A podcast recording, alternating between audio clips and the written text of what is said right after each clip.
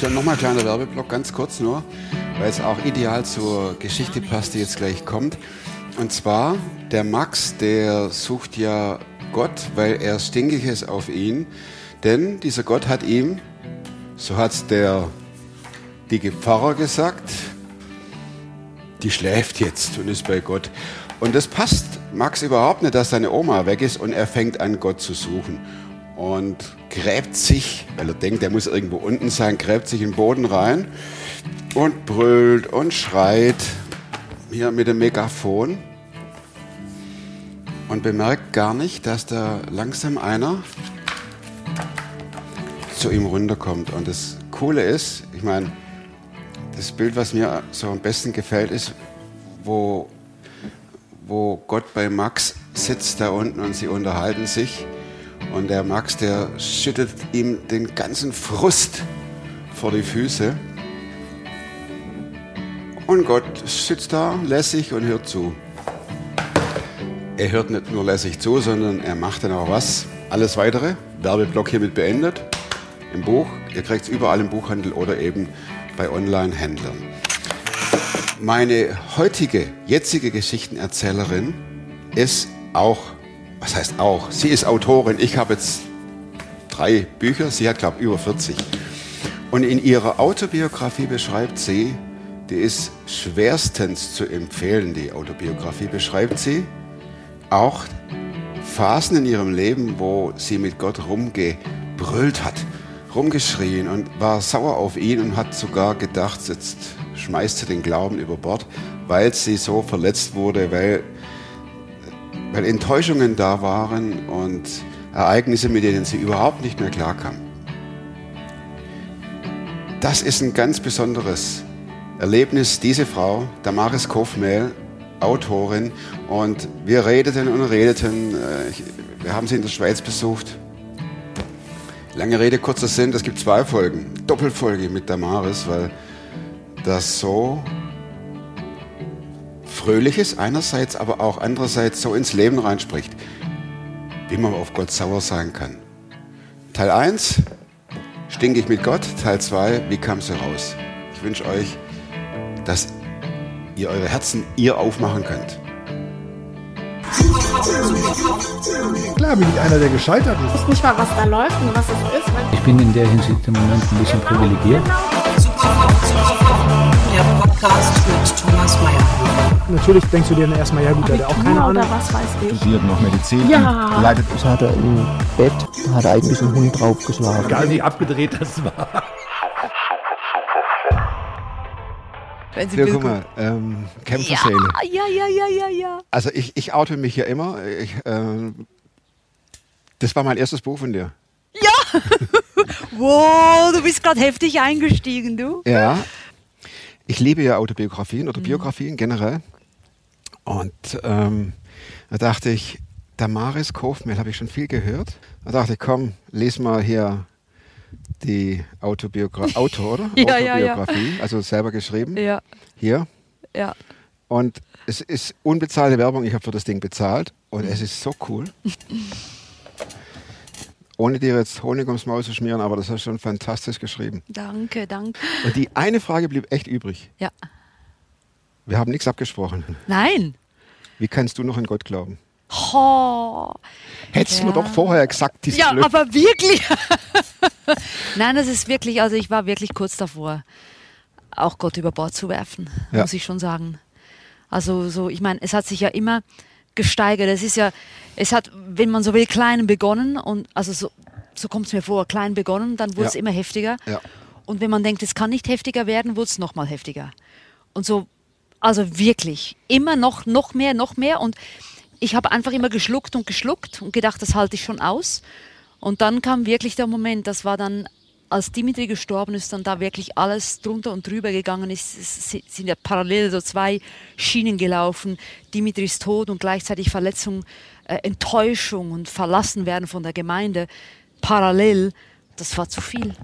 dieses, dieser Tod des geliebten Ehepartners plus dann die, Mhm. ähm, dies, dieses, dieses, dieses Erleben Ja. der Gemeinde, die ihr ja aufgebaut habt Ja. im Prinzip. Ja.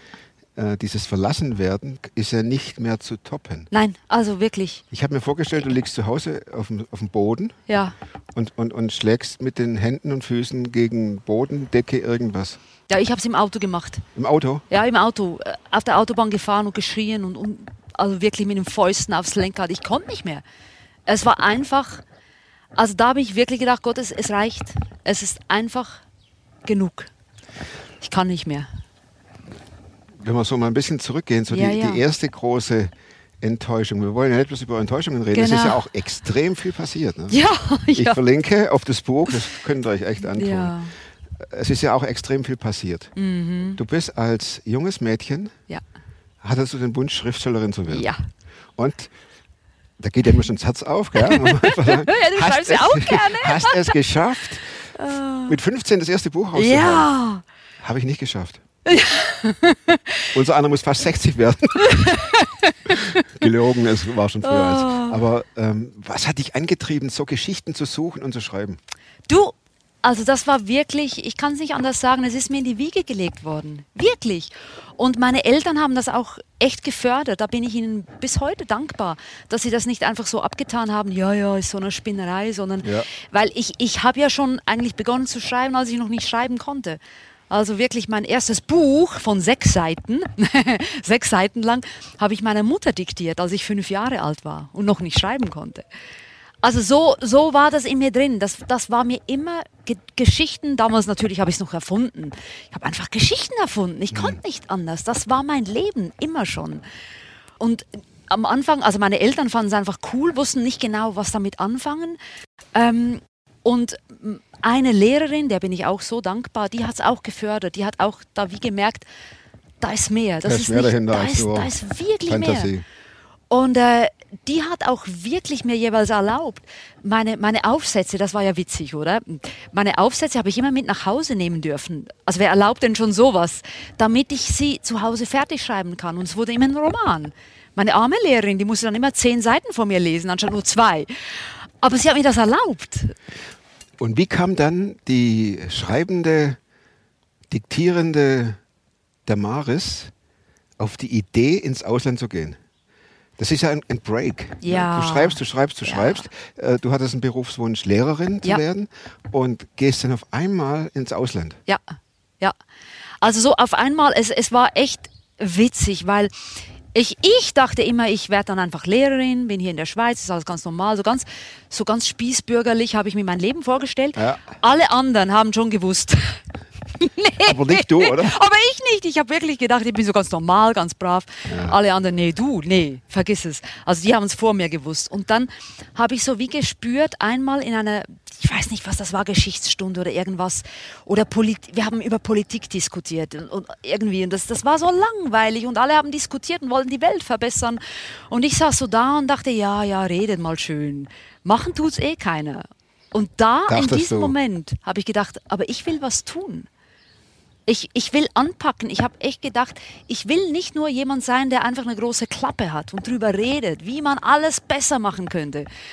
Ich will ich es tun, ich will anpacken, ich will ein Teil der Lösung sein sozusagen.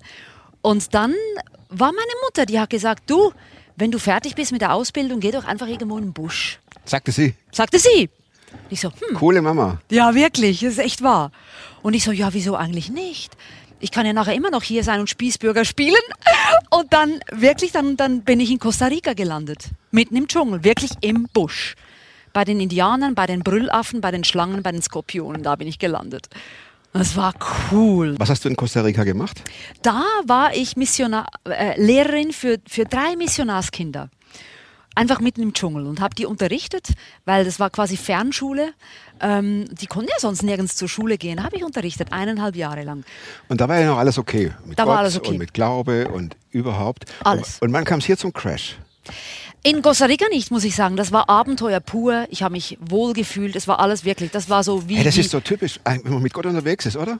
Erstmal super, ja, oder? alles super, wirklich. Ja. Dass wirklich. man sagt, Das war alles wunderbar und deswegen habe ich mich auch entschieden, als ich zurückkam, ich weiß es jetzt noch, ich stand dann äh, am Flughafen und alle meine Freunde haben mich abgeholt mit Flaggen und Kuhglocken und so. Ja, die Damaris ist zurück. Und Jetzt ich, wird geheiratet. oh Mann, nee, da haben vielleicht viele gedacht. Jedenfalls habe hab ich nur gedacht, ich will wieder weg. Ich halte das hier, hier nicht aus, ich muss weg. Ich habe Luft geschnuppert von, von anderen Ländern, anderen Sitten, anderen Menschen, anderen Bräuchen, einfach die Welt. Und dann in die kleine Schweiz zurück. Ja, eben. Und das, das, oh, ich habe es nicht lang ausgehalten. Und dann bin ich nach Brasilien gereist. Und da hat es mir dann den Ärmel wirklich reingezogen. Also einfach die Not zu sehen von den brasilianischen Straßenkindern, das war heftig. Und da war ich auch die einzige Schweizerin, das, weil vorher in Costa Rica, da waren Schweizer und Deutsche mit dabei. Das war so wohl behütet für mich so. Und da war es wirklich, ich war die einzige Schweizerin. Ich war die einzige, die überhaupt äh, nicht Portugiesisch konnte und musste mich irgendwie durchschlagen. Und da war es am Anfang auch noch gut. Aber dann hat es ja dann, dann hat es wirklich gekehrt. Also ich bin halt einfach sehr im doppelten Sinne blauäugig gewesen. Also positiv naiv, oder? Absolut. Nein, und das hat natürlich, muss man schon dazu sagen, es hat schon viel mit der brasilianischen Kultur zu tun. Es ist einfach so. Weil sie sind schamorientiert, wir sind schuldorientiert. Das wäre jetzt eine Sache für sich, das ausführlich zu erklären. Aber die ticken einfach anders. Es ist einfach so.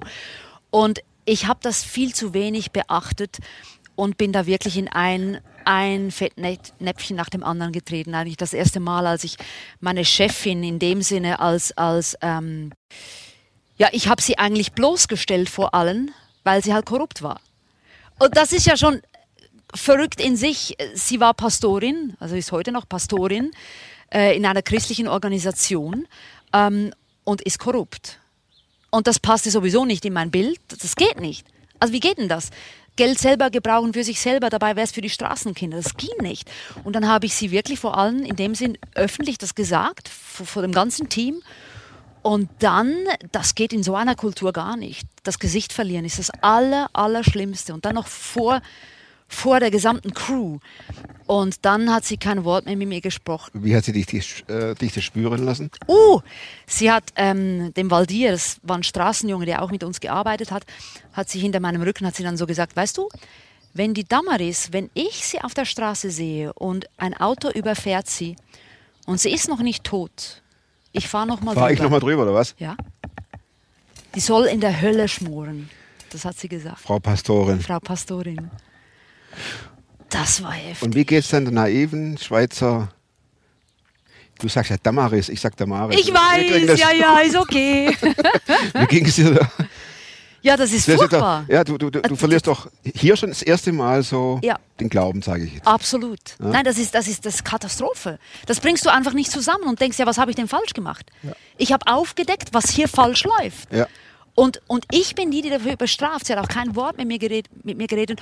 Und dann, ähm, und das war ja dann, da ist ja nicht dabei, geblieben. Dann wurde ich noch ausgeraubt ähm, von meinen besten Freunden. Das war so ein Agatha Christie Thriller live. Das will man nicht erleben live. Und ich Verweise auf das Buch, da ist es ausführlicher drin. Absolut, absolut. Wo, wo du einfach weißt, einer hat, hat dich jetzt betrogen, einer hat dir dein ganzes Geld aus dem Schrank geklaut. Eben, ich war auch sehr naiv, muss man wirklich auch sagen. Habe vieles gemacht, was ich heute wüsste. So würde ich es nicht mehr anpacken, aber es war einfach so, es war mein Leben. Ja, und, und dann, da, war, da ist auch etwas zerbrochen. Freundschaften sind zerbrochen, wo ich plötzlich merke, das sind ja gar keine Freunde. Die meinen es ja gar nicht gut mit mir das, das ist ja immer wieder passiert. Also immer so, da, da weiß ich noch, dass, das war an einem Punkt, da war dann auch Weihnachten und ich, ich konnte gar nicht mehr Weihnachten feiern. Also alles war kaputt. Also das Christentum auch hat so zu bröckeln begonnen, weil für mich ist es alles, das hat ja alles zusammengehängt. Ich meine, das sind meine Freunde, sind alles Christen. Und jetzt hintergehen die mich, belügen mich, betrügen mich, stecken mir das Messer in den Rücken. Und ja, was machst du damit? Also Hast du eine Antwort darauf gefunden? Nein, ich habe ehrlich gesagt, weil ich christlich erzogen worden bin und auch so aufgewachsen bin und eben immer noch, ich war einfach gutgläubig und habe immer das Gute, das Positive sehen wollen und ich bin auch so, eigentlich bin ich bis heute so ein Stehaufrauchen. Also ich, ich habe mir auch nicht zugestanden, dass ich jetzt am Boden liegen bleiben könnte, sondern gesagt, okay, das ist passiert, schlimm, katastrophal, ich kann gar nicht damit umgehen.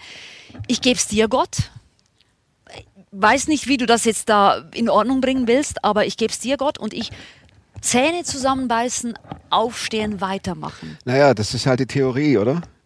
Ja, Also, okay, das hört sich immer super an, ne? finde ich. Man gibt's dir, Gott. Alles klar, alles gut. ja, ja. Aufstehen, auch okay. Aber das schleppt man irgendwo mit sich Ja. mit. Über Jahre, Es das ist, ist, ja das nicht, Verrückte. es ist ja nicht durch. Es ist nicht weg. Ja. Es ist nicht verarbeitet, es ist nicht weg. Ich hätte ja gar nicht gewusst, wie. Und, und ich hatte auch niemanden, mit dem ich darüber hätte reden können, weil die waren alle involviert. Also das heißt, mein ganzes Umfeld Du war warst ja, ja, auch. die Einzige, die jetzt, sage ich jetzt mal, clean war. Ja, Normal, ja. christlich, Ja. Wenn man so will, ja. also äh, Genau. gemäß dem, was Jesus so sagt. Ja, Also ja. Weder korrupt noch gestohlen, genau. kein Messer dem anderen in den Rücken, Genau. vergebungsbereit. Ja, und, und Gott hat mir auch Positives gegeben. Es war ja nicht nur alles schlecht. Also das ist ja, muss man schon sagen. Ich habe Gott ja auch ganz krass erlebt. Also auch mit ihm, ich habe Gott noch nie so stark erlebt wie unter den Straßenkindern. Das muss ich wirklich sagen. Hast du ein Beispiel? Boah, also wenn, wann Eins. immer eins. Also zum Beispiel, wir hatten einen Jungen, der hieß Dencinho, also das heißt kleiner Zahn, weil er hatte so einen abgebrochenen Zahn. Und das war wirklich, der war 17, aber der hat schon, ähm, er hat noch keine Menschen umgebracht, aber, aber war nah dran. Und ähm, in keinem Projekt wollten die ihn mehr, hat gestohlen, war schon im Gefängnis und er kam dann irgendwie zu uns und war sehr aggressiv, sehr gewalttätig. Und äh, dann eines Nachts kam er zu mir und hat gesagt, du, jetzt habe ich Gott erlebt. Und ich sage, was hast du denn erlebt? Ja, du, ich war so wütend auf einen Typen und ich wollte den wirklich umbringen, habe mir eine Waffe besorgt, bin die Straße entlang gelaufen, zu, um zu dem nach Hause zu gehen, ihn umzubringen. Auf der Straße, mitten auf der Straße höre ich eine Stimme. Äh, Leandro ist sein richtiger Name, Leandro, kehr um. Und er so, was? Und dann Und er hat, war allein, Er war allein, da war keiner da. Und dann ist er, dann ist er wirklich zurückgerannt, kam in unser Projekt und hat mir das erzählt und gesagt, das war Gott, oder? Gott hat zu mir geredet und ich so, boah, krass, Gott hat mit dir geredet, das ist ja krass. Würdest du sagen, das hängt so zusammen, dieses, diese extreme Anfechtung Ja, einerseits Ja. und andererseits dieses, dieses, dieses, dieser offene Himmel. absolut. Anders kann man es ja nicht beschreiben. Nein, wirklich. Wenn, wenn, wenn da eine Stimme kommt, die den Jungen in seinem Namen, Ja. den ja wahrscheinlich gar nicht so viele kennen, genau, der, genau. der läuft unter der, äh, kleiner Zahn und auf einmal sagt jemand Leandro. Ja, ja. Würdest du sagen, das, das ist ein ganz wichtiger Zusammenhang, Ja, den man auch Fall. wissen muss als Ja. Christ? Ja, wirklich. Weil ähm, ich habe das auch schon von anderen gehört. Also das, das bin jetzt nicht nur ich, die das so sagt, aber es ist einfach so, wo die Dunkelheit, wo die Finsternis so mächtig ist und dort ist sie wirklich, bei den Straßenkindern ist sie mäch- mächtig, das spürst du auch. Dort scheint aber Jesu Licht, diese Herrlichkeit Gottes noch viel stärker. Also die Unterschiede sind einfach viel, viel krasser. Du hattest niemanden, mit dem du darüber sprechen Nein. konntest.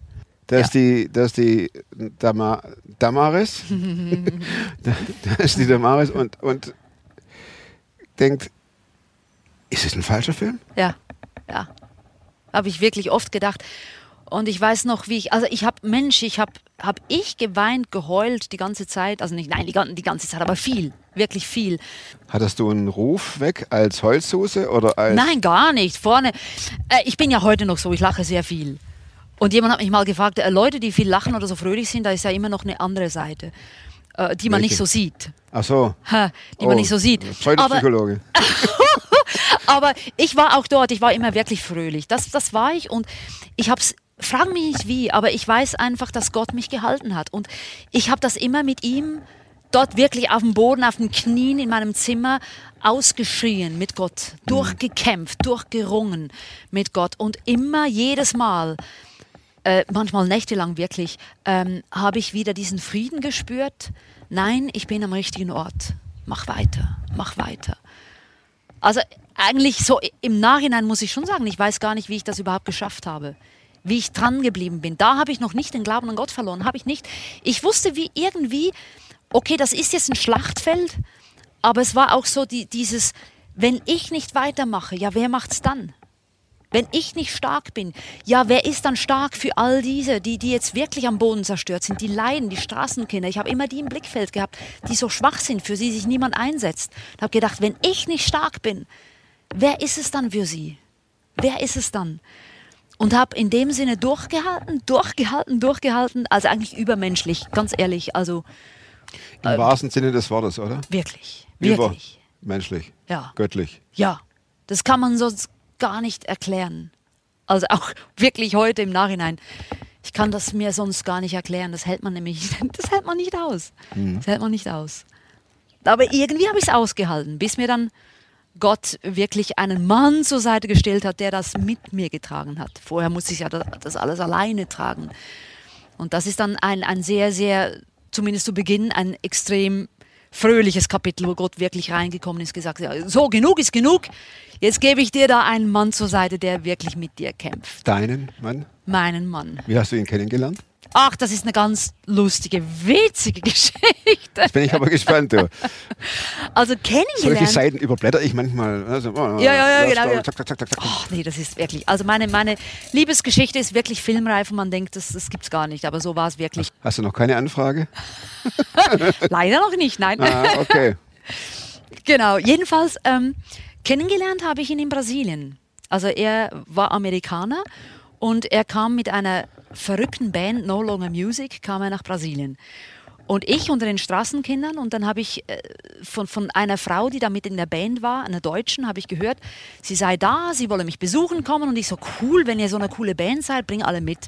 Das, das, das freut die Straßenkinder. Und dann sind nicht viele gekommen, aber, aber der, der Dimitri ist mitgekommen. Und er hat den Kids seine Story erzählt, wie er im Gefängnis zur Welt gekommen ist, wie er Drogendealer wurde, auf der Straße gelebt hat und dann Gott begegnet ist. Und ich, ich bin ja die ganze Zeit über immer Autorin geblieben. Ich habe immer Bücher geschrieben während dieser ganzen Dramasituation, die wir jetzt geschildert haben. Habe ich immer nebenbei, nebenbei sozusagen Bücher geschrieben. Und ich habe nur gedacht, boah, der Mann hat eine krasse Story. Da Der hat eine ich- Story, Na, brauche ich. Der, der, der brauche ich. Also für die Geschichte meine Genau, für die Geschichte. Ah, ja. Oh, Story, Geschichte. Und dann, ein halbes Jahr später, habe ich ihn angefragt, ob ich ein, ein Buch über ihn schreiben kann. Und er so, ja, na ja, mach halt, mach halt mal. Und dann kam ich zu ihm ähm, nach Amerika. Da war er schon wieder in Amerika. Und wirklich, ich bin aus dem Flugzeug gestiegen, zwei, drei Worte gewechselt und ich habe mich Hals über Kopf verliebt. Wirklich. Also ganz, wirklich, ganz, ganz romantisch. Aber bei ihm war es ja nicht so. Also er hatte gar keine Zeit für eine Frau. Er hat ja einen Drogenreha im Wald von North Carolina hat er aufgebaut und ist da mit diesen Junkies abgehangen und, hat, und, und die haben sich bekehrt und haben äh, Gott krass erlebt. Der hatte keine Zeit für eine Frau, hat nicht mal drüber nachgedacht. Bis dann Gott ihm gesagt hat, äh, ich sei seine Frau. Also auch wieder, da war wirklich die Stimme Gottes, als er nach Hause gefahren ist und hat ihm gesagt, sie ist seine Frau. Und er hat dann später gesagt, das sei, das sei so stark gewesen, diese Gegenwart von Gott, dass er geweint hätte. Und Gott so gesagt hätte, ja, aber ich kenne sie doch gar nicht. Gott, hör mal her. Erstens, ich kenne Oh. die Lady nicht. Zweitens, da ist noch sowas mit Liebe, you know. Genau, genau, ja, Also, wo- genau. wo kriegt man das her? Genau, genau. Und drittens, sie weiß ja noch gar nichts. Ne? Genau, genau. Und dann, ähm, und dann, aber es war einfach ganz klar, sie, ist- sie, sie, ist, sie ist eine Frau, hat er wirklich gesagt. Er konnte nicht mal meinen Namen aussprechen, oder? Er hat mich dann Damari, er hat dann Damari gesagt, Damari. Und dann äh, kam er zu mir, ich habe da bei einer Lehrerin gewohnt, die er kannte. Und mir ist schlecht gewesen. Ich hatte eine Pizza gegessen, irgendwie Amerika und Pizza. Und oh, mir war so schlecht. Ich war grün im Gesicht. Bin da im Bett gelegen. Und dann kommt er und sagt so, Damaris? Nein, Tamari, Tamari, ich muss dir was sagen. Und ich so, ja, was denn? Okay, okay, stopp, Ähm. stopp, stopp. Du liegst im Bett und, und äh, bist grün. Ja, Okay, denkst an Ja. nix. genau. Er kommt zur Tür rein. Ja, Er sagt, äh, Lady, ich muss dir jetzt echt was sagen. ja, genau. Und du hast gedacht, morgen. Ja, genau, aber nicht heute. Ich, mir, ist, mir ist so schlecht. Mir Okay. ist überhaupt nicht gut. Und dann hat er gesagt, ähm, also, Gott hat zu mir gesprochen und er hat gesagt, ich solle dich heiraten, aber du darfst sagen, wann. Äh, Alles in einem Satz. Und ich liege da im Bett, grün im Gesicht. Und mir war ja schon schlecht. Und mir war so schlecht, da habe ich gekotzt. Das war meine Antwort auf seinen Antrag. Äh, in diesem Sinne, ciao Bello. In diesem Sinne, Erzähl die Story, wem du willst. Das ist unsere Liebesgeschichte. Genau. Und Ja, zwei Wochen später haben wir geheiratet. Wie viel? Zwei Wochen später. Oh, Ja.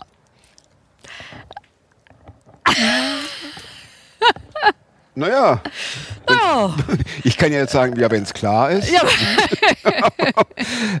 Okay, das ist knapp. das ist sehr knapp. Sehr knapp. Darf ich, also er hat dann schon noch, äh, also so die, die Liebe hat sich dann schon entzündet, oder? Ja, die ist aber ehrlich gesagt erst viel, viel später gekommen. Also hat er mir ges gesagt. Er hat, Crazy. es ist wirklich verrückt. Er hat Gott gehorcht. Das ist echt für ihn. Gott hat ihm gesagt, das ist der Ja, größte du? Glaubensschritt deines Lebens. Ja, für mich, Schmetterlinge im Bauch und alles. Ja, Hattest du gedacht, dieser Typ, der ist cool, den könnte ich mir das wirklich vorstellen? Ja. Im Vorfeld meine ich. ja, ja. Also es kam jetzt nicht so, dass da irgendeiner vorbeikommt und du kotzt einen Eimer und er sagt, wir heiraten und du sagst, okay. Nein, wir hatten da einen Vorlauf von vielleicht, was war das, eine Woche allerhöchstens. Al- Ich wollte ein Buch über ihn schreiben. Also hat er mir seine Story erzählt, hat mich in den Wald genommen zu den Drogen, zu den Junkies. Also eine Woche hatten wir vielleicht Zeit so. Und ich die ganze Zeit nur, das, das, das wäre mein Mann, das wäre, das wäre Okay, dann ist er dann schon mal ein bisschen. er. Ja. genau, aber es ist schon, es ist, es ist schon ziemlich verrückt. Ja. Alle haben auch gedacht, wir spinnen. Natürlich, logisch. Hält, Also- hält ein halbes Jahr Genau. und dann sind sie wieder auseinander. Oh ja, natürlich. Na? Hat keiner gesagt, aber ich weiß, haben alle gedacht. Wie hatten, wie hatten die Schweizer Sippschaft darauf reagiert? Oh, also ja, äh, sehr ähm, zurückhaltend. Gut formuliert. Äh, ja, ja. Weil eben, wie gesagt, gesagt hat es keiner, aber gedacht haben sie alle. Naja, gut, das weiß man ja dann. Das ja. ist ja dann, ja. Aber das war mir ehrlich gesagt, das war mir so egal. ja, klar. Es war mir wirklich egal. Okay, dann habt ihr geheiratet. Und dann haben wir geheiratet. Und einen Tag später bin ich nach Brasilien abgehauen. Also wir haben wirklich, also wirklich. wir haben geheiratet, einen Tag später fliege ich nach Brasilien und er kam dann später, irgendwie zwei Wochen später oder so nach. Darf ich eine indiskrete Frage stellen? Ja. Aber dazwischendrin habt ihr schon mal einen Kuss gegeben oder so? Ja, ja, ja, ja. Die Hochzeitsnacht hat stattgefunden, nachher bin ich abgehauen. genau, sozusagen. Läuft. Das ist, das ist der Wahnsinn. Und dann kam er mit nach Brasilien und dann haben wir zusammen begonnen, ähm, mit Straßenkindern zu arbeiten. Wie lange blieb ihr in Brasilien? Also 2002 haben wir geheiratet, sind gleich nach Brasilien und dann, äh, dann eigentlich mit ihm zusammen bin ich nur noch, nur noch zwei Jahre geblieben. War die Zeit mit der Hochzeit, war das die schöne Zeit, von der du Absolut. vorhin sprachst? Ja, ja, Und dann war der gemeinsam in Brasilien. Und ja. dann, Und dann haben wir beide auch gewusst, wenn wir jetzt noch länger in Brasilien bleiben, dann passiert irgendwas ganz Schlimmes und es, es geht nicht mehr. Und dann haben wir einen Schlussstrich gezogen, jetzt was Brasilien angeht, einfach, das ging nicht mehr. Das war zu heftig. Und wir wären beide kaputt gegangen. Wirklich, das wussten wir. Auch psychisch, äh, in, in jeder Hinsicht. Glaubensmäßig, psychisch, physisch. ging das nur dir so oder auch Dimitri? Ihm auch. Ihm auch. Wir, wir konnten nicht mehr. Wir konnten nicht mehr.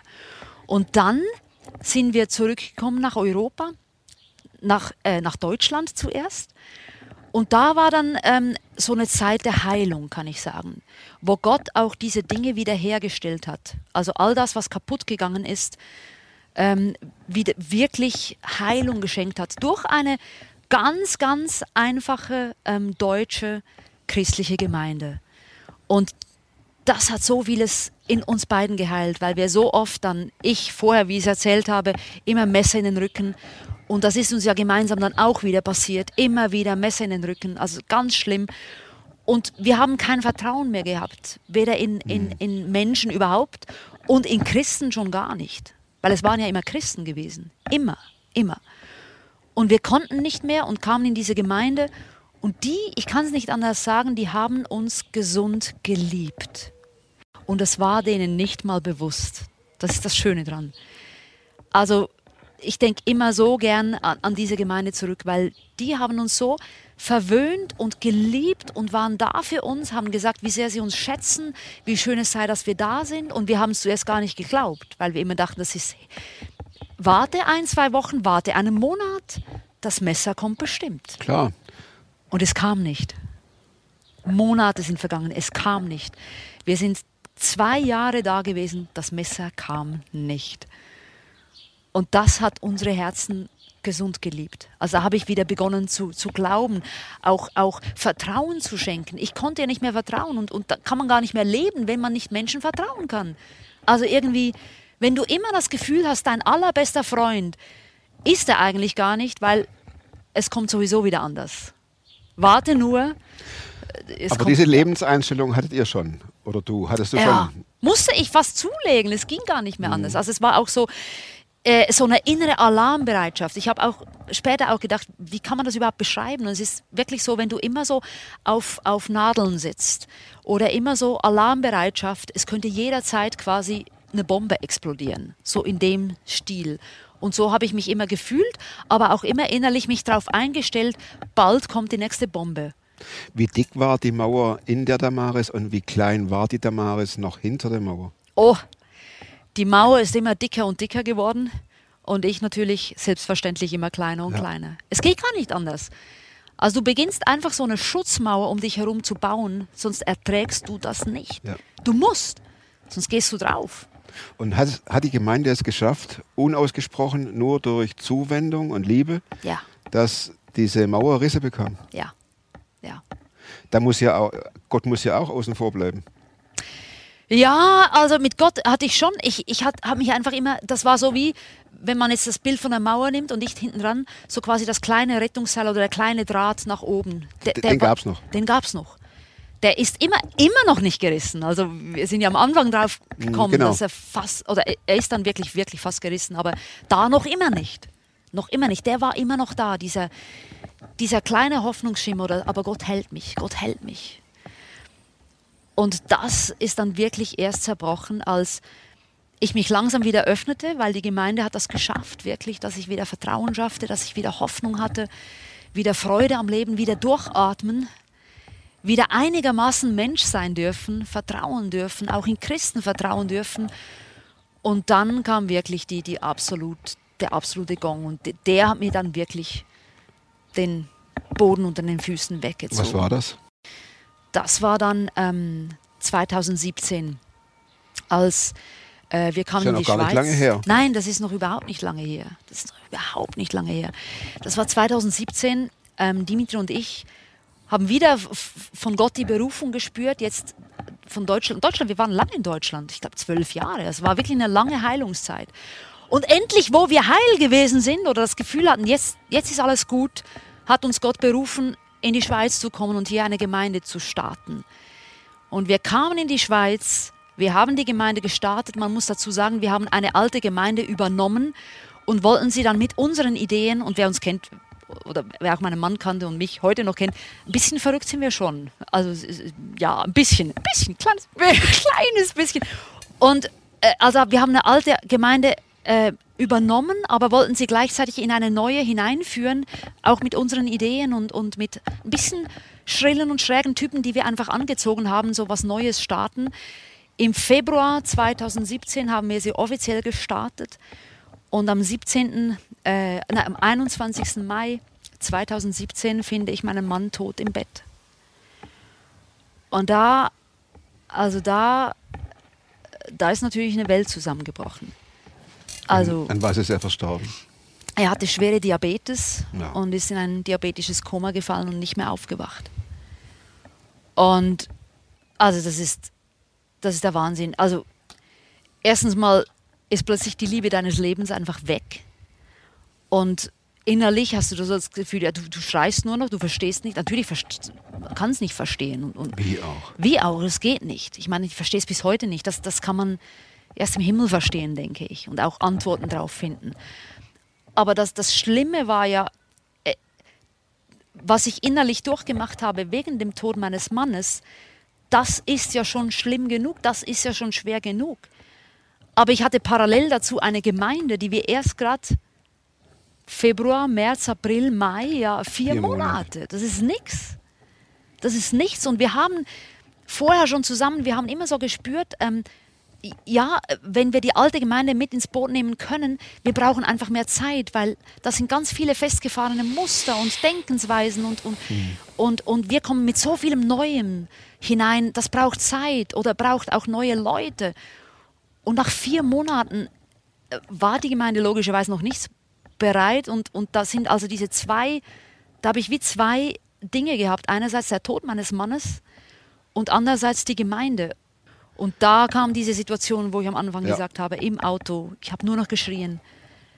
Weil das, das war, und es ist schlimm, wenn man das aussprechen muss, aber was die Gemeinde mir angetan hat, dieser Schmerz war fast schlimmer als der Verlust meines Mannes. Also das ist verrückt, wenn man sich überlegt, aber ich habe mir auch überlegt, wieso? Wie kann etwas noch schlimmer sein als der Tod meines Mannes? Und es ist nicht, dass der Tod meines Mannes nicht schlimm war, sondern mit dem Tod meines Mannes, da weiß ich, Gott hat seine, ihm seine Zeit gegeben und, und er hat ihn zu sich geholt. Und damit komme ich irgendwie klar.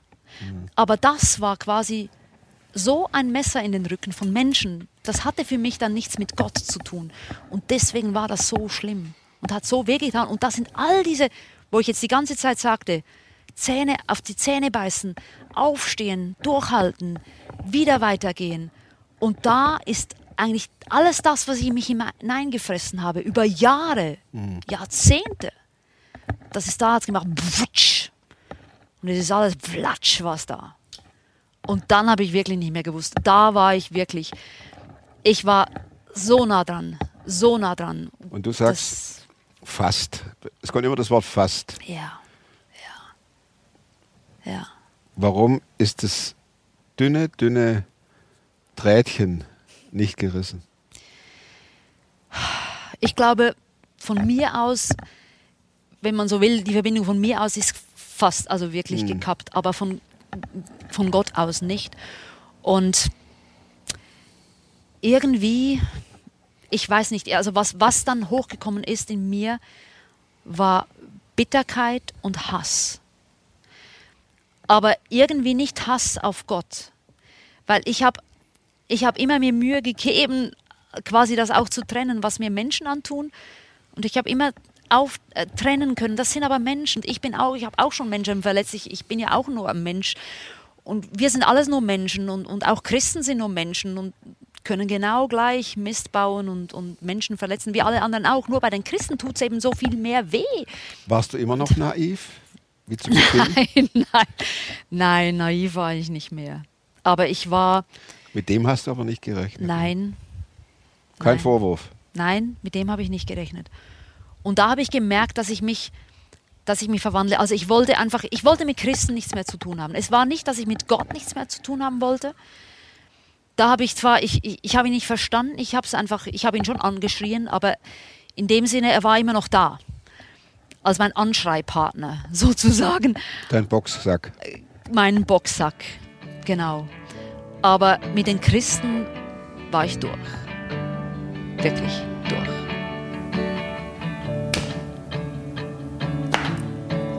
Nächste Woche, nicht vergessen, Daumen hinterlassen für die Damaris oder Damaris.